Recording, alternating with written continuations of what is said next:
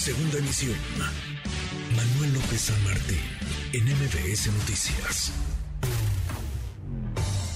En MBS Noticias, la opinión de Ezra Shabot.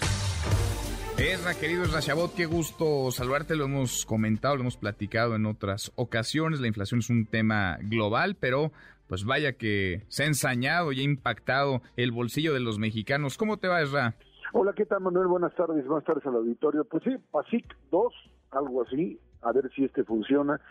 Eh, la verdad es que es muy complicado que este tipo de actos o de proyectos puedan funcionar en términos reales, Manuel, cuando el problema de la economía mexicana, pues no es eh, eh, como fue en otras ocasiones, un problema derivado fundamentalmente, digamos, de un sobregasto de gobierno, eh, de lo que sería pues, eh, una inflación interna. Hay una inflación externa que ahí sigue importada y con esa no hay mucho que hacerle. Eh, estaríamos tratando, o han, el gobierno tratado de disminuirla, pues a base de subsidios que por un lado pues sí ayudan, porque el precio de la gasolina subsidiado te baja así el inflación, pero te pega muy fuerte en finanzas públicas, no te deja gastar en otras cosas que son que son fundamentales y además ahí con altas tasas de interés, bueno, pues el escenario no es muy bueno. Ahora, cuando tú llegas y convocas a este tipo de empresarios, eh, que son algo así como los grandotes del ámbito de la de la producción y la distribución de alimentos, que es ahí donde está la verdadera carga, y no creo que nadie haya alzado la mano, más bien les amarraron la mano y les dijeron aquí viene. Ahora, eh, el problema radica en que para que este tipo de modelos funcionen, en un país en donde los mercados son muy concentrados, o sea, cuando ves ahí la lista de los que están, y no les vamos a hacer publicidad a todas estas empresas, pues son como 25 empresas que controlan enorme, una enorme cantidad del mercado eh, nacional y que uno diría, pues tampoco solamente son 25 y los demás que se van a incorporar, hay miles de productores, distribuidores, pero la concentración económica en nuestro país es tal que se supone que estos mm, pues eh, grandes empresarios controlan tanto en la producción y en la distribución una buena parte de lo que sería la economía fundamentalmente en el área de pues agropecuarios y algún tipo de servicios. El gobierno dice yo también le entro como el tema de autopistas, etcétera, etcétera, o sea, más subsidio como tal. No funciona porque independientemente de que tengan ese tipo, ese poderío, este tipo de planteamientos eh, podrían entrar o podrían tener un impacto si es que tuvieses a los lados un sostén económico o una, una temporalidad, primero mucho mayor, trato de acordarme del famoso pacto de solidaridad de Salinas, en otro concepto, en otro modelo, en donde el problema era nuestro, total y casi nuestro.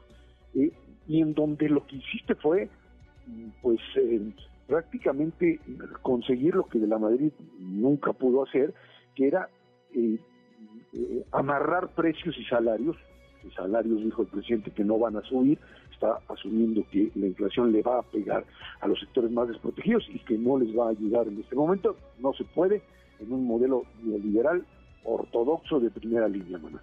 Ahora, esto, eh, esta idea de bajar la inflación con mercados tan concentrados, pues no ha funcionado porque en realidad el, un mercado abierto como se tiene de importaciones que eh, son o crecen en función de tipos de cambio o en función de escasez de determinados productos, no te da, no tienes el margen que podíamos tener hace 20 o 30 años para poder pues, iniciar o para poder eh, armar lo que sería una estrategia de concertación y bajar precios. Eh, esto es, más otra vez convocatorias de orden político. Esto no te va a reducir inflación.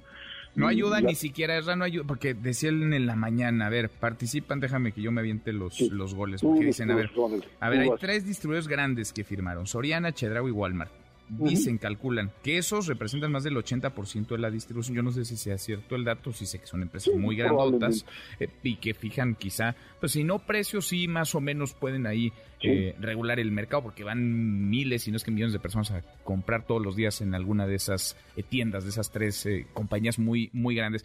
No ayuda ni siquiera, y déjame ligar eso con la siguiente pregunta que te quiero hacer, que es, ¿qué tanto más puede hacer el gobierno? ¿O qué tanto más debe hacer el gobierno? ¿O debe permitir que el mercado se regule por sí solo? ¿O sí tendría que meterse, sí tendría que, intervenir?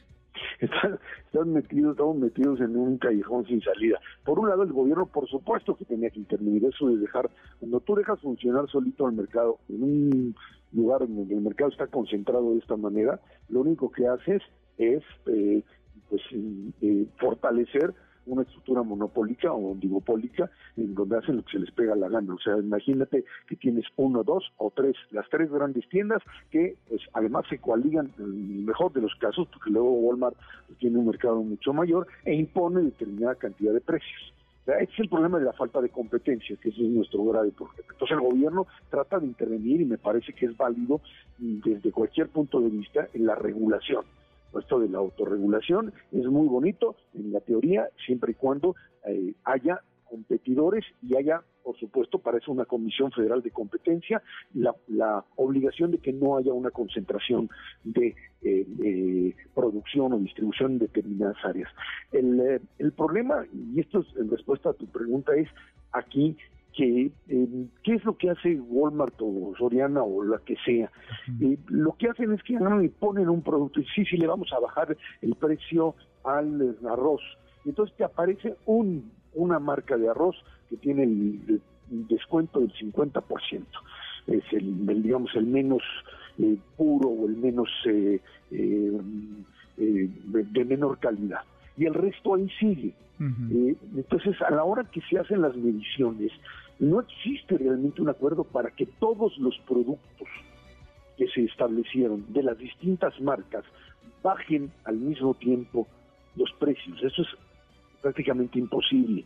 La única manera de poder bajar precios es obviamente aumentando la competencia, que es muy difícil, y por supuesto que para, para estos grandes distribuidores les llegue o obtengan precios mucho más baratos. O sea, el problema de la del suministro, de la cantidad que reciben, de la variedad que reciban y de la posibilidad, es cierto, del acuerdo de decir, a ver, bájenle a la ganancia, castíguense un poco, que es lo que el gobierno puede hacer. ¿Por qué no les funcionó el PASIC? Pues, otra vez, porque son, son espacios en donde estos grandotes empresarios eh, pues, van a tomarse la foto y decirle sí, señor presidente, de veras que sí, pero no funcionó de plano, era nada, porque ya ves que han dicho, pues si, no hubiera habido PASIC, si no hubiera habido este plan, este paquete, andaríamos con la inflación pues arriba del, seguro, si mi del 10%. Ruedas, hubiera sido bicicleta. Nada, no, sirvió de nada, eso cero. Cero. Pues no, no, no, no te, no te da para contener, no te da para contener inflación, ¿no? Estás metido en un hoyo eh, muy difícil de manejar, muy, muy complicado. Cuando estos modelos se te Y con el mundo estamos, tu única, tu única posibilidad, tu única posibilidad es que tengas recursos tengas recursos, que no los tienes porque los estás invirtiendo en otras cosas, para poder de alguna manera eh, apoyarte y eh, generar no solamente subsidios focalizados, o sea, a las grandes masas que consumen, a, la, a la canasta básica, o sea, tu objetivo tendría que ser reducir precios realmente para la gente, para, para las grandes mayorías que consumen en la canasta básica y que viven de eso. Cuando tú a esa parte consigues realmente que siga obteniendo sus, eh, su beneficio, sus productos a bajos precios, entonces puedes decir, bueno, pues eh, has, has eh, conseguido lo básico. Subsidios generalizados no sirven, o sea, perdón, y lo digo con toda honestidad, Manuel, ni tú ni yo tenemos por qué recibir un subsidio sobre determinado tipo de producto que, pues, la verdad, si te sube 5, 10 o 15 pesos, no te daña, no te hace pedazos equilibrio económico. Pero cuando eso le pasa al 60 o al, 60% del, de la población mexicana, por decir cualquier número, pues por supuesto que sí es importante y que ahí es donde el gobierno tendría que vigilar. Nada más que este gobierno se quedó sin recursos. Los recursos se fueron al tren Maya, se fueron a la refinería, se fueron a otros lados y con estas tasas de interés, pues estamos esperando que se reduzca la inflación básicamente a partir de una reducción en los Estados Unidos Unidos de haber llegado a México al tope y que esto empiece a bajar en los próximos meses, con plan o sin plan. Me parece más otra vez coyuntura política y no solución económica. Bueno, entonces no, no va a servir eso. No eres, no eres optimista. No andas esta semana optimista.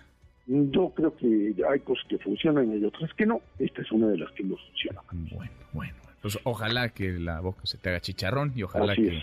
Y nos la comemos por toditita con todo y unos unas tortillas y lo que tú quieras. Eso sí, porque ya, ya está haciendo hambre a estas alturas del partido. ya está haciendo, ya está haciendo hambre. Gracias, Ra. Hasta luego. Hasta muy pronto, muy buenas tardes. MBS Noticias.